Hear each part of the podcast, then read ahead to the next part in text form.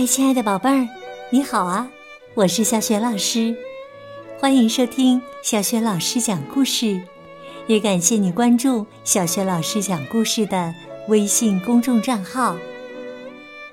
今天呢，小雪老师给你讲的故事名字叫《会说话的书包》。哇哦，这个书包会说话，那一定很有趣儿吧？下面我们就来听听他说什么了。会说话的书包。每天晚上，一个孩子在睡觉之前都会把书包收拾好。事实上啊，他只是把书、笔记本、文具盒和吸墨纸乱七八糟的往书包里一塞而已，却美其名曰收拾书包。但是啊。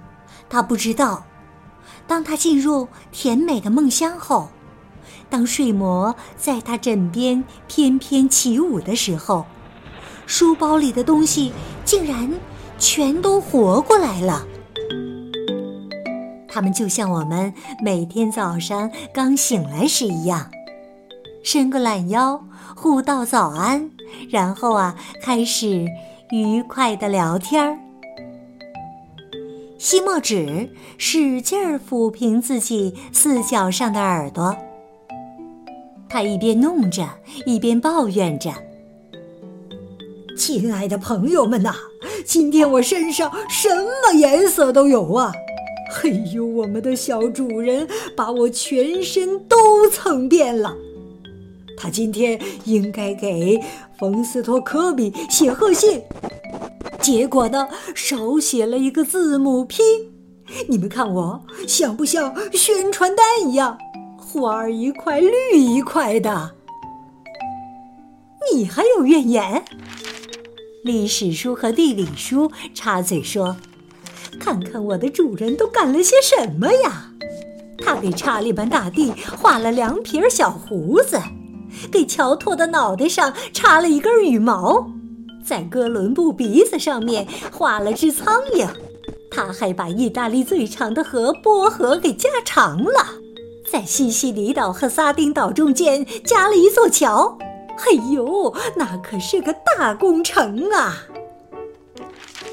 语文书嘟囔着说：“哎呀，这还不算什么，请看我的第四十五页。”所有的字母 O 都用红色给涂满了，所有的 A 被绿色填满了，所有的 E 都变成了黄色。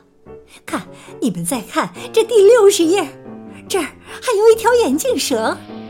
按照我们主人的想法，他把他全身都画满了眼镜啊！钢笔愤愤不平地说：“你们看看。”他都把我的笔头咬成什么样了？铅笔抱怨着：“他把我的笔芯都拔掉了。”这个孩子的父亲听到了他们的对话，他正想把孩子叫醒，让他来听听教材和文具们的控诉，但就在这时啊，书包打开了。一个方格本和一个横格本跳了出来，还举着一张类似请愿书的纸条。方格本亲切地对这位父亲说：“您没有错，不过不管怎样，这张纸条上写的都是我们的心里话，希望您能转交给您的孩子。”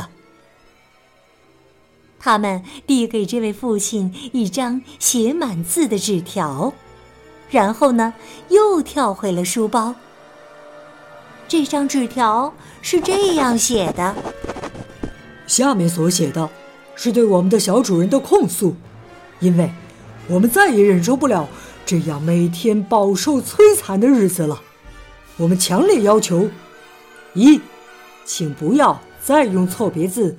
假胡子、小图画这些弄脏我们，所有跟课堂学习无关的图写都是不应该的。二，铅笔芯儿和钢笔头神圣不可侵犯，请不要再破坏它们。三，钢笔应该盖上笔帽，而不是随意丢在其他的物品中间。今天地理书就被钢笔尖儿划伤了。如果连这些要求都做不到的话，那么您就不配做我们的小主人了。课外辅导书、答疑本、日记本、双色铅笔等。留言。这位父亲看了这张纸条以后，决定明天早晨把纸条读给孩子听。他真的希望以后再也不要听到类似的抱怨声了。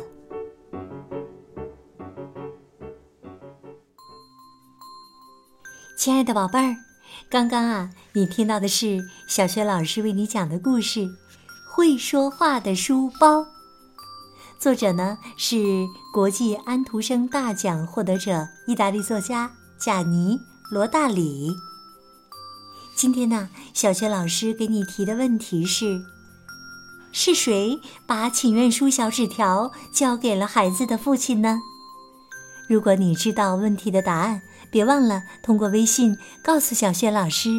小雪老师的微信公众号是“小雪老师讲故事”，欢迎亲爱的宝爸宝妈来关注。微信平台上有小学老师每天都更新的故事，还有呢小学语文课文朗读等很多精彩的音频，以及呢我的原创文章。当然，也有小学老师组织的活动。我的个人微信号啊，也在微信平台页面当中。如果喜欢我的故事，别忘了多多的转发分享，或者呢，直接和我互动聊天儿。好了，晚上听故事的小宝贝儿，如果已经有了困意了，可以进入到睡前小仪式当中了呢。和你身边的人道一声晚安。给他一个暖暖的抱抱吧，然后啊，躺下来，盖好被子，闭上眼睛，想象着你的头部、肩部、背部、臀部、腿部，还有小脚丫，都非常的柔软和放松。祝你今晚做个美梦，晚安，宝贝儿。